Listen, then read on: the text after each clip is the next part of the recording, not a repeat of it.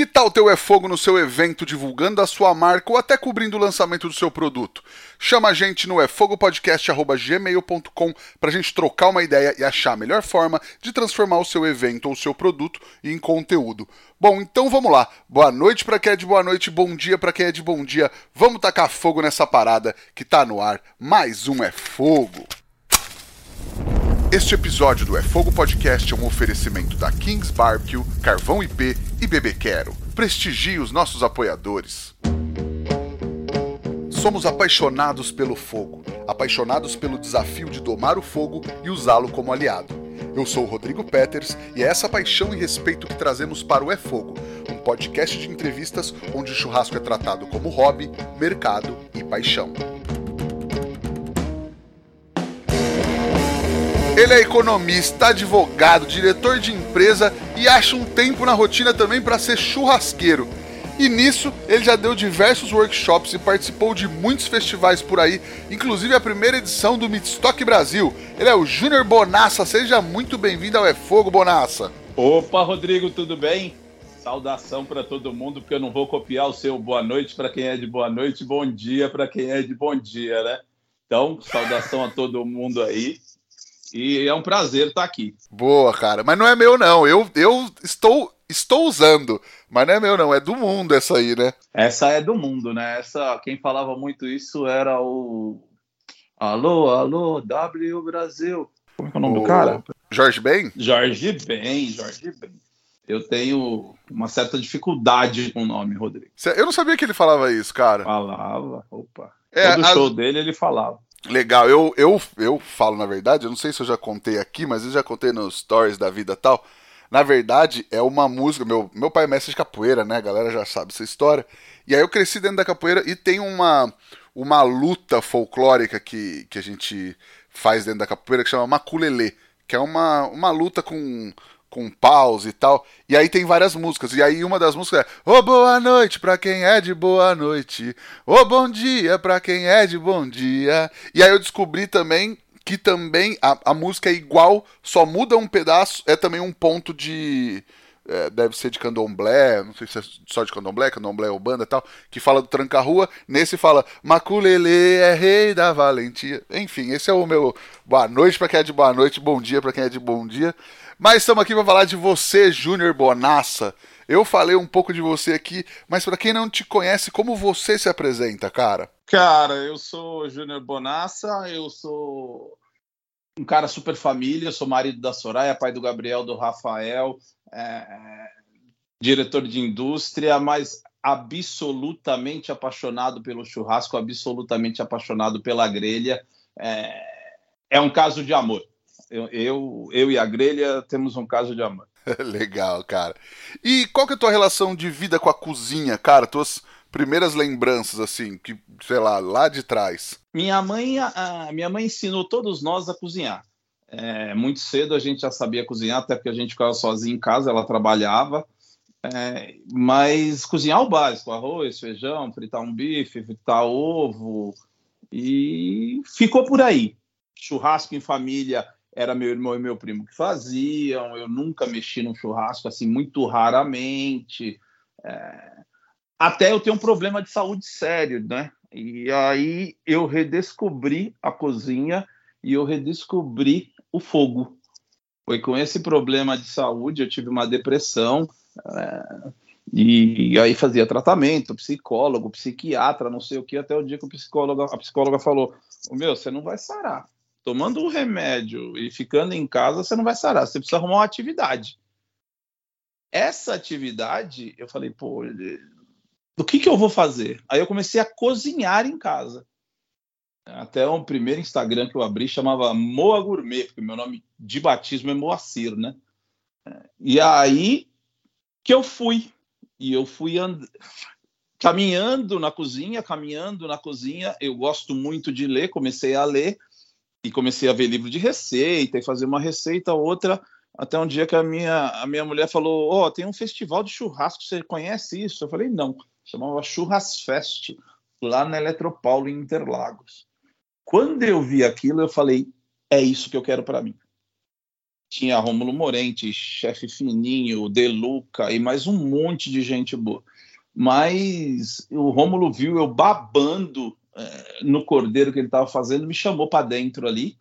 E ali eu experimentei e falei: é isso que eu quero para mim. Que legal, cara. Mas até então, até aí você não se metia com churrasco, assim? Nada, nada, zero. No máximo, assim, tirar um primo que ia no banheiro, carregar um carvão, só isso. Até aí eu não me metia com churrasco. Pode crer. E aí foi meio paixão à primeira vista, assim. Amor à primeira vista. Eu falei, é isso que eu quero para mim. Foi, cara, foi mágico. Foi um momento mágico. E até esse momento, como é que era a tua rotina, assim? É, era basicamente só trabalho. Trabalho, casa, né? Sempre fui um cara muito caseiro, gosto, gosto muito de restaurante, a gente ia muito em restaurante, mas cozinhar não. Até porque minha mãe cozinha muito bem, minha mulher cozinha muito bem, então quando solteiro minha mãe cozinhava, quando casado minha esposa cozinhava. É, é, minha rotina era basicamente ah, tem uma história legal de contar. Eu fui dono de casa noturna, 12 anos. Eu trabalhava na indústria e à noite eu tinha o Bar do Moa. É, era um bar universitário atrás de uma faculdade onde a gente tocava pagode. Mas bar era tipo uma baladinha, assim, um botecão ba de... Isso, botecão, botecão. Que legal, bar do Moa, sensacional. Porque legal. todo mundo colocava, Rodrigo, todo mundo colocava um nome no bar, né? Sports Bar, aí virava o bar do Japa é, não sei o que bar. Aí virava o bar do Tiguês. Falei, ah, vamos colocar bar do Moa.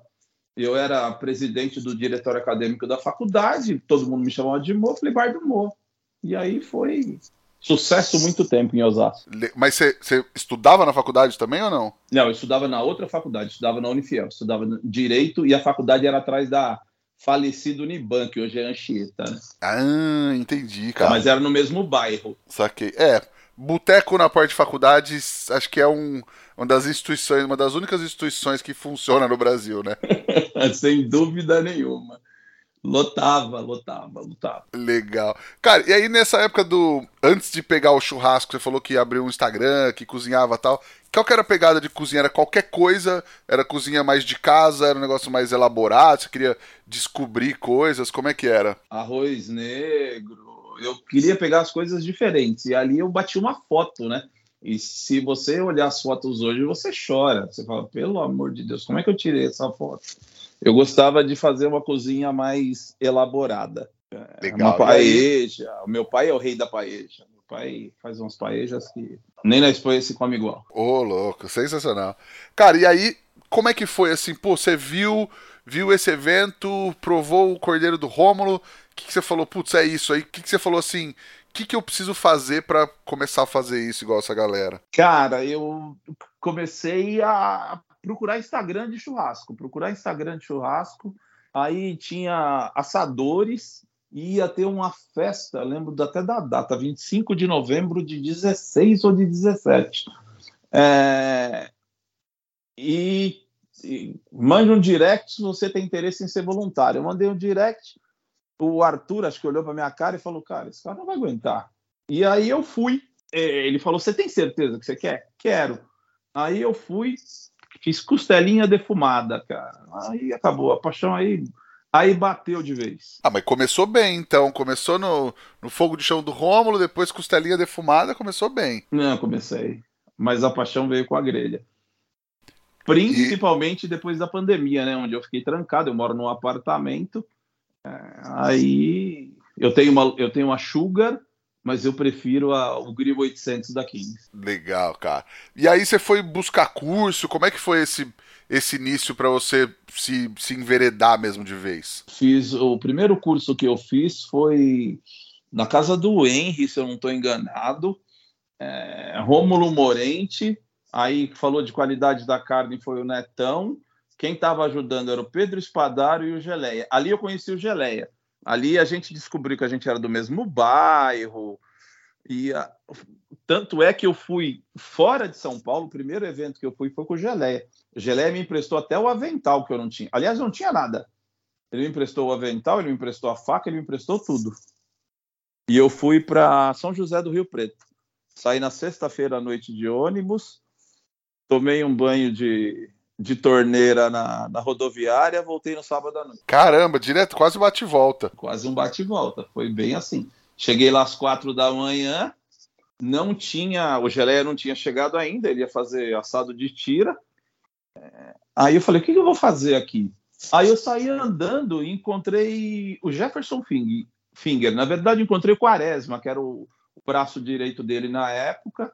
E aí ele falou: ah, me ajuda aqui. Aí eu carreguei os carvões, as, montei as costelas. Aí, aí uh, o bichinho pegou, a doença pegou. Que legal, cara. Mas aí, nesse momento, você já tinha já tinha funcionado esse, esse tratamento alternativo para o que você estava buscando para esse, esse início de. Sim, já, tá, já estava funcionando. Já estava você tendo mais ânimo, entendeu? É, conversar sobre o assunto, falar. Olha, os caras fazem assim. Ah, o primeiro choque que eu levei foi salgar a carne depois. Falei, como assim? Então aí eu comentava com os meus amigos, comentava no trabalho, comentava com a minha família, falei, pô, o pessoal salga depois.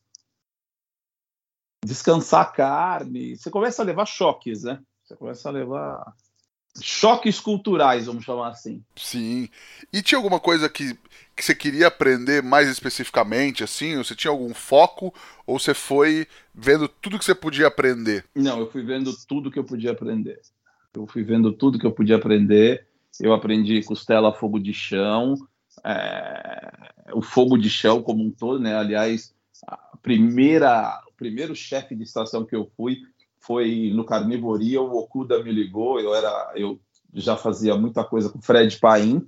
O Okuda me ligou e falou: "Tem uma vaga aqui". Eu falei: "Mas eu vou começar no fogo de chão?". Ele falou: "Quer ou não quer?". Eu falei: "Eu quero". Aí eu fui. Fui no Clube Paineiras e fiz 50 costelas de chão num dia, acho que 50 no outro. Bom, mas você nunca tinha feito? Tinha feito duas, uma tinha dado errado. Olha só. E nesse dia deu tudo certo. Deu tudo certo. Levei é, uma das expertises que, que você traz, porque você começa a misturar os ramos, né? É, na indústria, a gente preza muito por montar time. E aí eu tinha um amigo, eu tenho um amigo, aliás, é o meu melhor amigo, que eu não sei se conhece, o André Conharic, e ele era muito bom de fogo de chão. Aí eu falei, ó, vem me ajudar. Ele veio, me ensinou, dali para frente, e eu fui embora. Justo, cara. Mas aí, nesse momento, você já tinha uma paixão pela grelha ou ainda não? Cara, eu acho que ela despertou de vez na pandemia, aonde eu falei, é isso que eu quero para mim. Muita gente ainda me fala, porra, compra um pitch, é, é um mercado em expansão, não sei. Eu, cara, eu gosto da defumação. Eu gosto do fogo de chão, mas a minha paixão é estar tá na grelha. Eu gosto. Não, não trocaria a grelha por nada, por opção. Esse Carnivoria foi o primeiro evento que você foi como chefe de estação ou não? Foi, foi o primeiro evento. E aí depois desse, já era. Aí eu, eu fiz mais três ou quatro carnivorias, aí eu fiz primitivo, aí o Du, o Du Herling, da Kings, falou: você não quer fazer picanha fest? Eu falei, lógico que eu quero. E eu tinha parceria com pão de alho. E eu falei, pô, então vamos colocar pão de alho aí. Ele falou, não, eu tô sem verba, não sei o quê. Eu falei, não, eu te dou pão de alho, eu só quero um canto. E aí a primeira picanha fest que eu fiz, eu fiz 1.200 pãezinhos, aquelas bolinhas de pão de alho. Nossa! e você lembra alguma coisa nesse começo que você aprendeu e ficou maravilhado? Você falou de repente do ah, sal depois tal. Aquele negócio de ter descoberto um mundo mesmo, de repente, não sei, primeira vez que você fez uma carne de algum jeito, ou defumado, ou fogo de chão, alguma coisa assim? Cara, eu lembro do acompanhamento do geleia, cara, que foi aquilo. Eu nunca tinha ouvido falar em acompanhamento. Para mim, acompanhamento era farofa, arroz e vinagrete. Foi o geleia fez uns tomatinhos cerejas com alecrim, fez umas cebolas branqueadas, uns negócios totalmente assim, para mim, umas batatas cozidas e depois no disco de arado, um negócio totalmente trivial hoje na minha cabeça, mas naquela época eu falei, cara, que loucura é isso. Não, não imaginava que existia acompanhamento em churrasco. Eu acho que o acompanhamento foi o maior, uma, a maior surpresa. É, então. Porque é uma coisa que a gente não está acostumado, né? Mas aí nesse, nesse meio o acompanhamento também faz a diferença, né?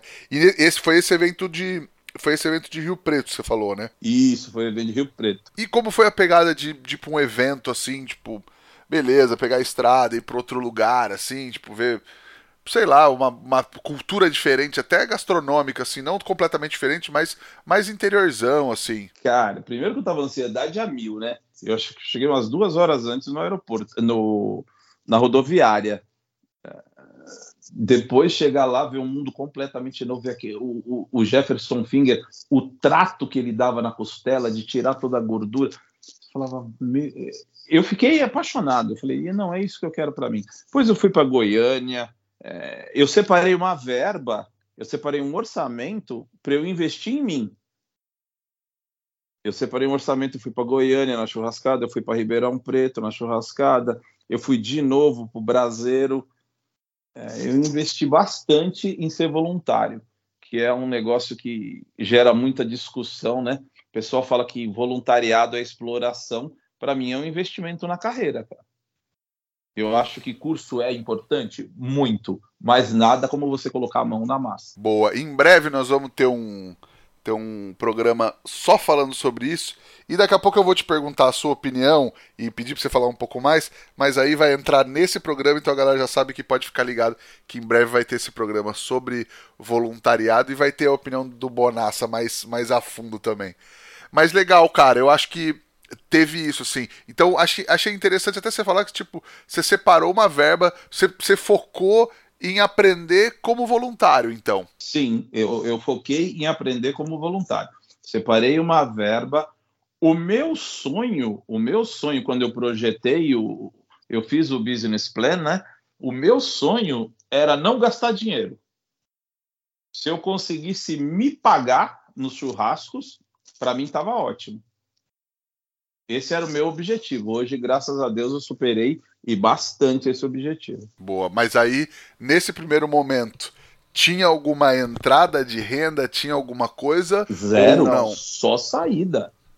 No churrasco, você tá falando? Sim, sim. Zero, só saída. Só saída. E quanto tempo para ter alguma coisa entrando? Ah, cara, foi o primeiro o, o, o primeiro carnivoria, acho que uns dois anos depois. Primeiro carnivoria.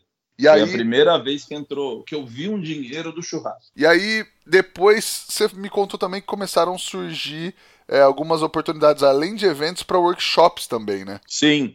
É, eu fiz. Eu cozinhei, assim, cozinhei, eu auxiliei a turma que estava com Francis Malman no Brasa na Mesa de 2019.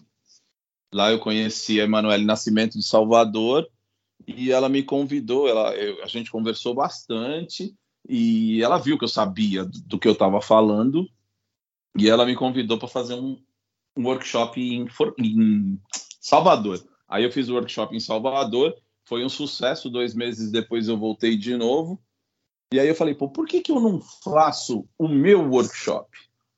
Aí eu conversei com o Fred Paim, conversei com o açougueiro Daniel e nós fizemos uma desossa de um traseiro, ia desossando, um traseiro com PA, né? Ia desossando, tira a costela, coloca no fogo de chão, é, tira a picanha, coloca na grelha, tira a picanha falsa. Então a gente fez as três técnicas: defumação, parrilha e fogo de chão, numa tarde só, e desossando o animal, desossando o traseiro. E aí foi um sucesso absoluto. Estourou. Primeiro foi um sucesso, o segundo estourou, estourou, estourou. Aí veio a pandemia. Pô, que bacana, cara. E nesse, nesse workshop que você falou da Bahia, era nessa pegada de grelha também ou não? Não, era grelha. Era grelha, eu preparei é, slide primeiro. Primeiro fiz uma parte teórica, preparei a até tem um fato curioso, eu usei uma frase de um cidadão aí e, e ele brigou comigo. Desde então, eu não falo mais com ele. Porque para mim, frase não tem dono. Inclusive, eu tinha citado o nome dele na, no slide. Ah, a frase estava tava acreditada, então. Estava acreditada, mas mesmo assim deu confusão. Mas vida que segue. Ah, mas confusão é o que mais tem também, às vezes, gente que se dói por umas coisas nada a ver também, né? É, mas foi. E aí veio a pandemia. E aí veio a pandemia e eu achei que eu ia enlouquecer, cara. Nesse momento da pandemia, você estava fazendo muita coisa, estava fazendo muito evento, muito curso. Tava, eu tava assim, 2020 era o meu ano. Aliás, eu acho que era o ano de todo mundo, né? Não era o meu ano. Eu acho que 2020 para o churrasco era o ano de todo mundo. E todo mundo bombado, todo mundo com um monte de agenda. E aí caiu tudo. E como é que foi para você? Cara, para mim só foi frustrante. Porque eu não, eu não precisava daquele dinheiro, né? Aquele dinheiro era uma renda extra. Aliás, até hoje ela é uma renda que a gente separa para viajar. Até hoje eu sou um cara assim muito disciplinado com esse tipo de coisa. Então o dinheiro do churrasco ele não entra na minha conta. Ele entra numa conta separada para viajar. Que eu viajo, eu viajava pandemia à parte duas vezes por ano. Uma vez eu e minha esposa levava talvez minha mãe, meu pai, mas assim sem as crianças, né? As crianças um de 21, de 15, é... e uma vez com a família. Então, só foi frustrante para mim, só foi frustrante, mas foi muito frustrante. Sim. E como que você se virou assim no lance do churrasco para não deixar a peteca cair? Você falou que mora em apartamento, como é que foi? É, eu, eu, eu, já tinha um grill da a, o Du já tinha me dado um, um grill da Kings, né? É, e eu comecei a fazer, comecei a comprar, aqui perto tem uma Swift, e eu comecei a postar, comecei a postar. Logo em seguida, assim, acho que um, dois meses depois, a Swift me chamou. E hoje eu sou embaixador da Swift graças à pandemia. Foi nessa da, da produção de conteúdo mesmo. Na produção de conteúdo, na geração de conteúdo. Ainda era foto, né? O, o, eu acho que o Rios nem existia ainda. O Rios acho que veio no meio da pandemia, ou eu desconhecia ele.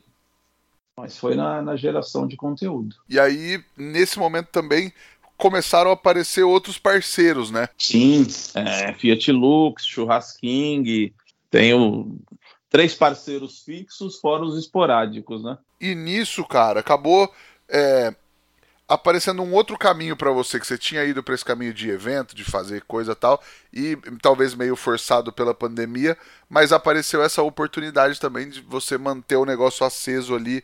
Foi para você foi tão satisfatório quanto assim ou, ou era diferente? Não, é diferente. É, cozinhar para quatro às vezes é frustrante. Mas tem o lado bom, né? Eu aprendi a fazer frango. O frango é um negócio que eu não, não curto muito e um dos meus filhos é absolutamente apaixonado por frango. Aí o Chique foi seu último um dos últimos entrevistados. É, me ensinou a fazer frango, me ensinou as marinadas, me ensinou o uso da maionese. Então aí eu comecei a fazer frango. Hoje eu me dou bem com frango, já não é mais uma relação de ódio. e aí você tem uma rotina na criação de conteúdo, cara, mesmo com a sua rotina de trabalho também, fora do, do churrasco, assim? Eu procuro fazer cinco cortes num dia. Aí Mas... vira sopa do que sobrou, arroz carreteiro do que sobrou, é... molho de macarrão do que sobrou, eu faço cinco cortes para ter cinco conteúdos na semana. Mas você grava num fim de semana, num dia de. Eu gravo num dia só.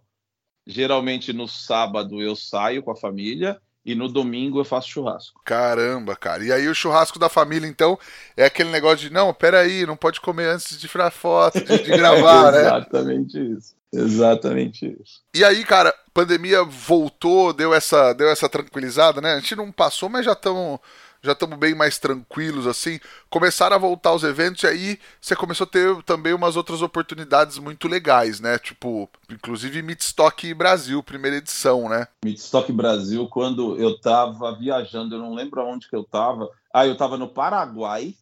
É... O Ricardo me ligou. Eu falei, o que será que o Ricardo quer de mim? Quando ele falou, eu falei, não acredito, velho, não acredito. Foi assim, surreal, surreal o que eu estudei, o que eu bata, o que eu testei aqueles espetinhos foi um negócio do outro mundo. Eu, puta, foi outra realização, foi outro marco, né, vamos chamar de carreira, vai. É, foi outro marco na minha carreira, Midstock Brasil. Era, um, era uma coisa que você queria alcançar, assim, naquele momento. Eu nem imaginava. Não, não tava nos meu, no meu radar. No meu radar estavam festivais menores. Falei, com tanta gente boa, cara, com tanta gente assim, time da Kings de primeiríssima linha, com tanta gente boa de fora, não estava no meu radar. O... Eu converso muito com o Xi, e o Xi fala: você se subestima demais. Você se subestima demais. Cara, foi a realização. E ver aquele projeto andar, eu acho que eu andei, andei, eu fico nervoso, eu ando. E eu tinha gerenciado a equipe, montado, que é outra coisa que vem da, da indústria, né? Montado uma linha de produção, tudo certinho, tudo organizado. Eu começava a andar para ver se eu perdi o nervoso. E aí, quando funcionou, aí eu relaxei e aproveitei o festival. E é, foi fantástico. Isso que eu ia te perguntar, como é que foi a entrega ali, os três dias? Foi pauleira? Foi tranquilo? Como é que foi? Primeiro dia foi bem tranquilo. Já os outros dois foi, foi pa pauleira que a gente tinha uma preocupação de servir é, a carne exatamente, por exemplo, a gente estava servindo frango. Frango me dá um, assim, uma preocupação muito grande, né, por conta da salmonela. Então a gente testava a temperatura do frango, assim, termômetro, e, e entregar o que a pessoa quer, né? A, a diferença do evento, o, o evento open bar, open food, para um evento de compra é que o cara quer comer aquilo que ele quer, não é a sua leitura, não é o seu. Ah, eu não quero gergelim no, no frango, ah, eu não quero barbecue no porco. Tá bom, entrega. Quando o cara punha na boca, você ficava esperando a reação. Quando o cara soltava um palavrão ou virava o olho, puta, a gente até vibrava, velho. Eu e a equipe vibrávamos. Porque era, era Cara, surreal, surreal. Boa. E aí, foi mais legal churrascada ou midstock? Ah, midstock. Midstock, porque apesar da churrascada agora eu tá com o ícone, né, com um dos dois maiores ícones que estavam na churrascada, que era o Ed Mitchell, é, junto com o Sandro e com o Danny, a, a bancada era dele. Apesar de muita gente vir falar em inglês comigo, e, e, eu dava corda, né, cara? E o cara ia falando e eu dava corda, não sei o quê. Quando o cara pedia, eu falava, solta um porquinho aí. Aí que o cara se tocava, que eu não era gringo. Ah, rolou isso, eu não sabia, Pô, cara. Um monte, cara. O pessoal vinha falar comigo em inglês, porque quem ficava na frente da bancada era eu. E o pessoal vinha falar em inglês comigo. E eu continuava a brincadeira. Até na hora que eu pedia pro, pro Sandro, eu falava, solta um porquinho aí. Sandro, é muito legal se chamar ele de Sandro, Sandro Rodrigo, né? Sandrinho Burgarelli, é, né? É, eu sempre chamei ele de Sandro. É, Ou de Burga, né? Burga. Mas foi um belo time vocês ali, né? O Dene, Burga, você e o, e o Mas acho que foi uma experiência muito legal. Eu brinquei perguntando o que foi mais legal, mas é brincadeira. Mas assim, acho que foi também uma baita experiência poder absorver o negócio direto do cara ali, que é literalmente uma lenda viva do barbecue, né? Cara, impressionante a tranquilidade dele. Impressionante a tranquilidade do, do pai, do Ed. O Brian ainda é mais, mais ligado. O, o Ed, uma hora ele falou para mim: Você pede um táxi, pra, um Uber para mim? Eu falei: Peço, você quer ir para onde? Para tal lugar, toma. Eu falei: Mas e agora? Ele falou: Agora você deixa. Eu falei: Deixa como? Ele falou: não, tudo que a gente tinha que fazer eram três horas da manhã. Tudo que a gente tinha que fazer, a gente já fez. Deixa, só joga um toquinho de carvão de vez em quando e acabou. Das três da manhã até a abertura do festival, era só manter um foguinho bem baixinho, porque ele tinha dado uma pancada na entrada. Eu, eu assustei, falei: só que o negócio aí vai queimar. É... Da gente, mania da gente de de falar que sabe, de pensar que sabe muito, né? Quando ele deu aquele pau, eu falei, vai queimar. falei, Sandro, é o Burga vai queimar. Ele falou, também tô achando. Eu falei, Denis, vai queimar esse negócio aí, também tô achando. Cara, ele deu um pau, chegou três horas da manhã e largou lá. E ficou absolutamente sensacional. Um dos pontos altos da churrascada. Bom, você sim. comeu, você sabe. Sim, sim, não, e tava fantástico. E eu não sabia dessa desse bastidor aí que ele. Então ele meteu um fogo altão para depois só só controlar até a hora do evento. Três horas da manhã ele abandonou. Abandonou e falou, eu falei, mas eu, eu assustei, né? Falei, vai largar na mão da gente, ainda os, O Burga tem, tem expertise nisso. O meu era o primeiro. Eu estava lá pelo, pela língua. E aí ele falou: não, só não deixa o fogo apagar. O mais baixo que você conseguir manter. E aí ficou. Que doideira, cara. Quando ele chegou, ele deu um pau de novo, virou, ficou crocante, acabou. Sensacional. É, então. E aí é, é legal porque é aprendizado também, é experiência também, né, cara? Dia assim épico, foi mais uma para eu contar para os meus netos. e da, da, dessas histórias você contar para os seus netos, onde que você já fez churrasco que você já pode contar para eles, lugares diferentes? Fora São Paulo? Isso. Ah, eu fiz já esse ano no Paraguai. Eu fiz churrasco no Ceará. Acabei de voltar domingo agora do Ceará, que eu fui fazer churrasco no Ceará e fiz churrasco na Turquia. Olha só, é, você tinha me contado, né? Na Turquia bate forte no meu coração, né? Eu sei.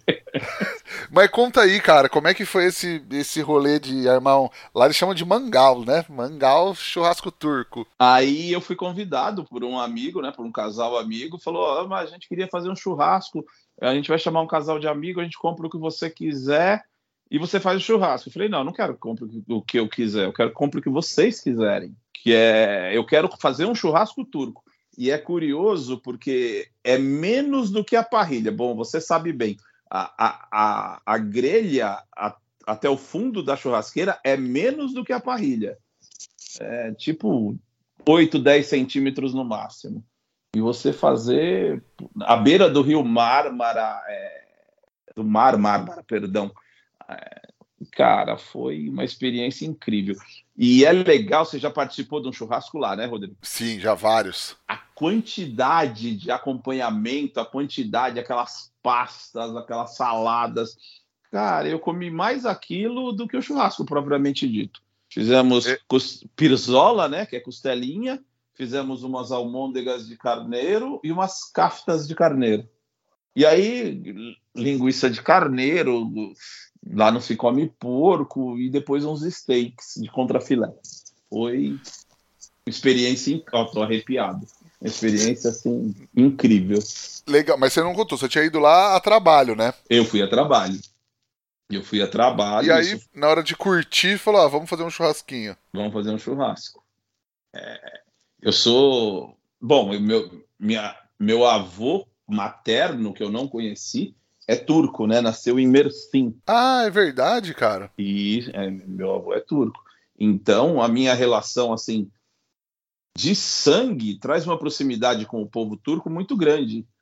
Se você falar isso, os caras já te tratam de uma maneira diferente.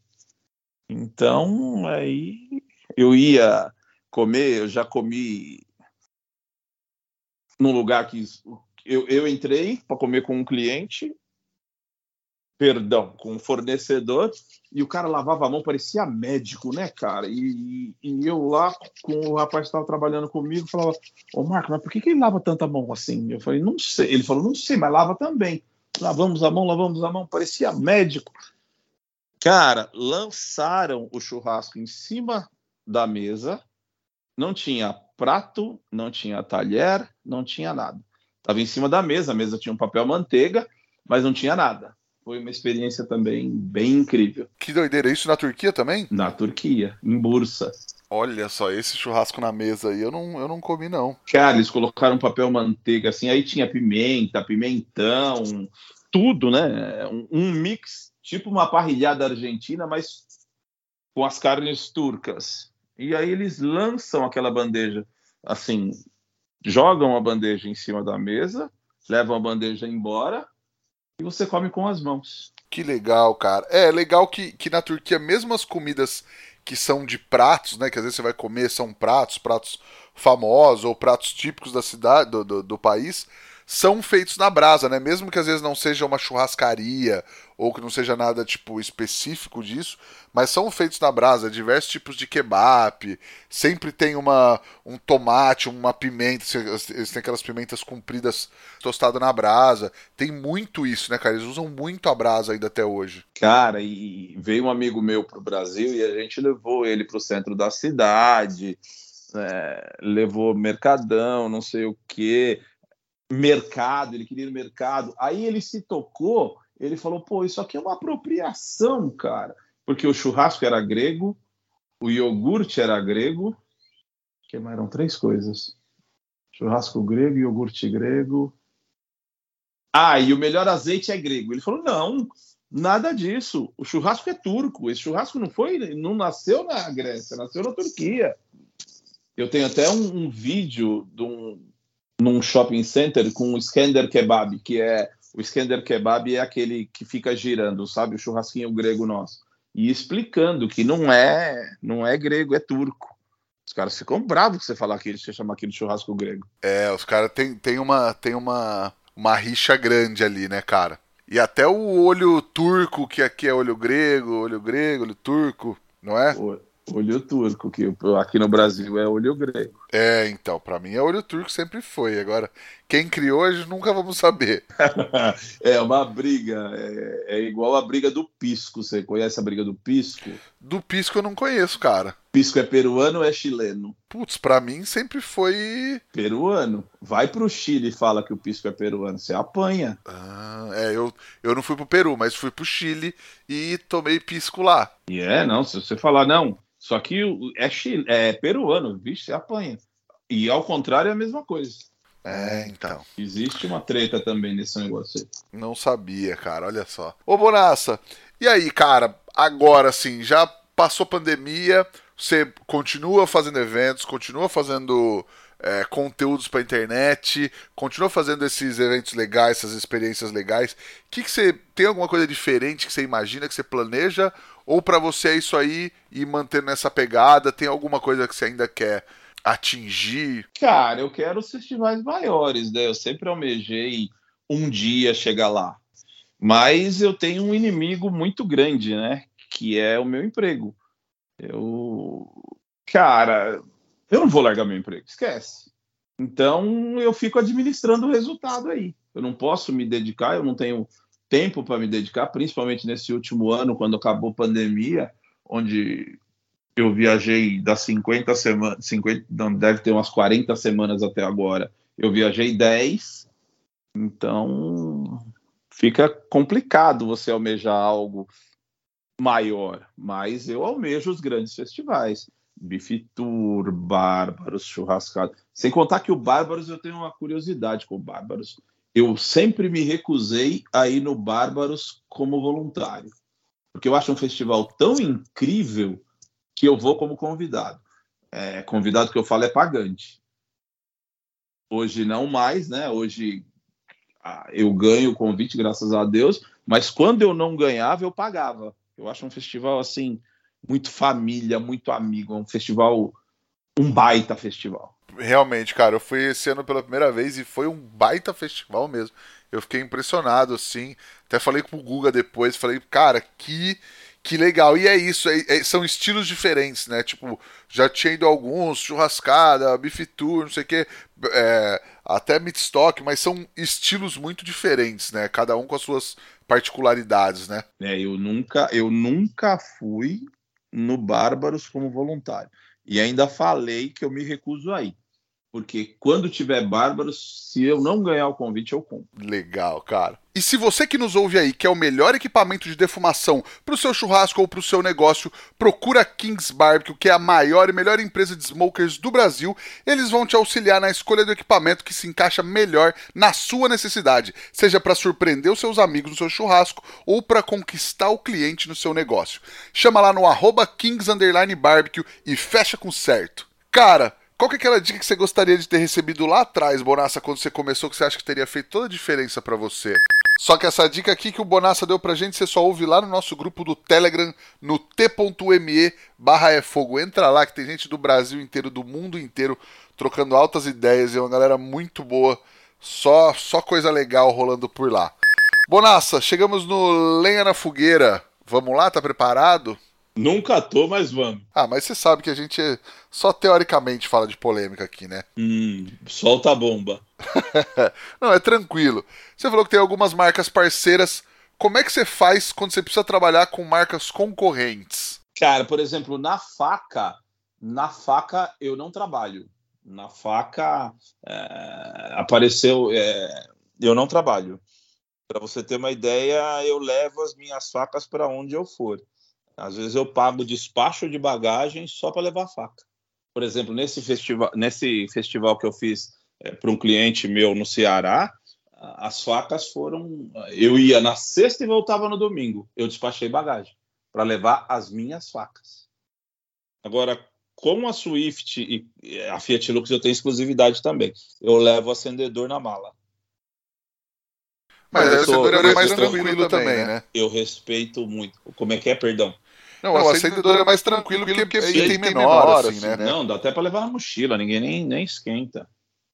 Mas as facas não, as facas eu, eu, eu carrego, porque eu tenho contrato, né? a gente recebe por mês, né? Então aí não tem. Cumpra-se o contrato. Assinou, cumpra.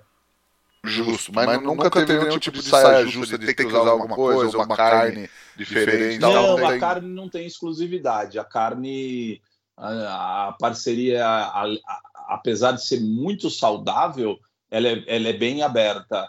Não tem problema de usar outra carne. Fechado, legal, cara. E aí, nossa pergunta de um milhão de reais transforma todo mundo em poeta aqui no É Fogo. Júnior Bonassa, o que o fogo significa para você? Vida, ressurreição. Eu acho que o fogo, para mim especificamente, tudo bem, é transformação, é união, mas isso é mais poesia e eu já ouvi inúmeras vezes. Para mim, eu vou voltar lá nos assadores, o fogo cura. Justo, sensacional, cara. E aí, você tem alguma receita, uma dica, um truque pra galera que tá ouvindo a gente agora, Bonassa? Cara, eu tenho. Eu tenho. É, abusar. Eu, eu, eu, adoro vinagrete, né? Então eu abuso do, dos vinagretes diferentes. Vinagrete de abacaxi, vinagrete de caju assado, vinagrete de manga, onde a base é sempre a mesma cebola roxa, coentro, limão e azeite. E uma outra dica que eu fiz por um acidente e nunca mais deixei de fazer assim é fazer o arroz de carreteiro, mas refogar o arroz separado. Você faz aquele aquela fritada, né? Pimentão, cebola, tomate, os restos do churrasco e joga o arroz quando ele está quase pronto no meio disso. Isso fica sensacional. Aprendi por acidente, mas fica sensacional. Olha só. Façam e me contem. Boa. E dos vinagretes, tem algum favorito assim que você fez? Fica, sei lá, que você repete ou a galera pede ou não? Cara, época de caju, de caju assado. Esse é o meu favorito. Boa. E eu aproveito para dar uma dica aqui também na hora de finalizar seus pratos, seja legumes grelhados ou carne, qualquer coisa que você for fazer. Experimenta usar flor de sal para fazer a finalização. Tudo pronto, você salpica lá aquela pitada generosa de flor de sal por cima que vai valorizar ainda mais o seu prato. E flor de sal é só um dos itens que você encontra na lojabebequero.com.br. Entra lá que tem tudo pro seu churrasco. E tem alguma coisa para indicar pra galera ler, assistir ou visitar, Bonassa? Ah, cara, eu queria indicar o livro do Caribé, mas já não tá mais dando, né? pode indicar, pode indicar mais coisa, mas o livro do Caribé também. Vai que alguém que não, não ouviu essa indicação aqui ainda. Edivaldo Caribé, do Moquém ao Pit Smoker. Cara, um livro fantástico, fantástico. Mas eu tenho outros livros, né? Até eu li o livro por conta da churrascada por conta do Ed Mitchell, chama Cooked, do Michael Pollan. Sim, que ele participa da série do, do, do Netflix, né? O, o, Ed Mitchell. Série Cooked também. Ele participa da série. E eu tô lendo agora um livro denso, assim, ele é pesado, mas ele é super instru assim instrutivo, que é Comida e Cozinha, do Harold McGee ele é uma leitura mais densa, né? Não é uma leitura que você faz se divertindo como é, o livro do Caribé, o próprio Cooked. É um livro mais denso, é um livro mais técnico, mas você tira muita coisa boa de lá. Legal. Júnior Bonassa, quem quiser te encontrar nas redes sociais, trocar uma ideia, ver seu trabalho, por onde te procura, cara? Todas as redes, TikTok, Instagram, YouTube, que agora mudou, é... tudo Júnior Bonassa BBQ porque tem um menininho que nunca mexeu no, no Instagram, mas ele tem o Júnior Bonassa sem o BBQ. Então é Júnior Bonassa BBQ. Legal, cara. Falar pra galera seguir o Bonassa e seguir a gente também no arroba efogopod e no meu que é arroba Rodrigo underline. E não esquecer de entrar no Telegram lá para baixar, para entrar no grupo, é só entrar no t.me barra efogo. Bonassa, cara, prazerzão falar contigo. Obrigado por ter topado. Sempre muito bom falar com você, cara. Prazer foi meu. Muito obrigado. Mais um check na minha lista de sonhos realizados. Oh, que legal, cara. Imagina, é um prazer poder ter você aqui para contar essas histórias, contar como é que foi seu churrasco na Turquia. Muito legal. Obrigadão mesmo, viu, cara? Valeu. Queria agradecer também a Kings Barbecue, Carvão IP e Bebê Quero pela parceria de sempre e agradecer você que nos ouve aí toda semana. Já sabe que semana que vem tem mais, né? Valeu, tchau.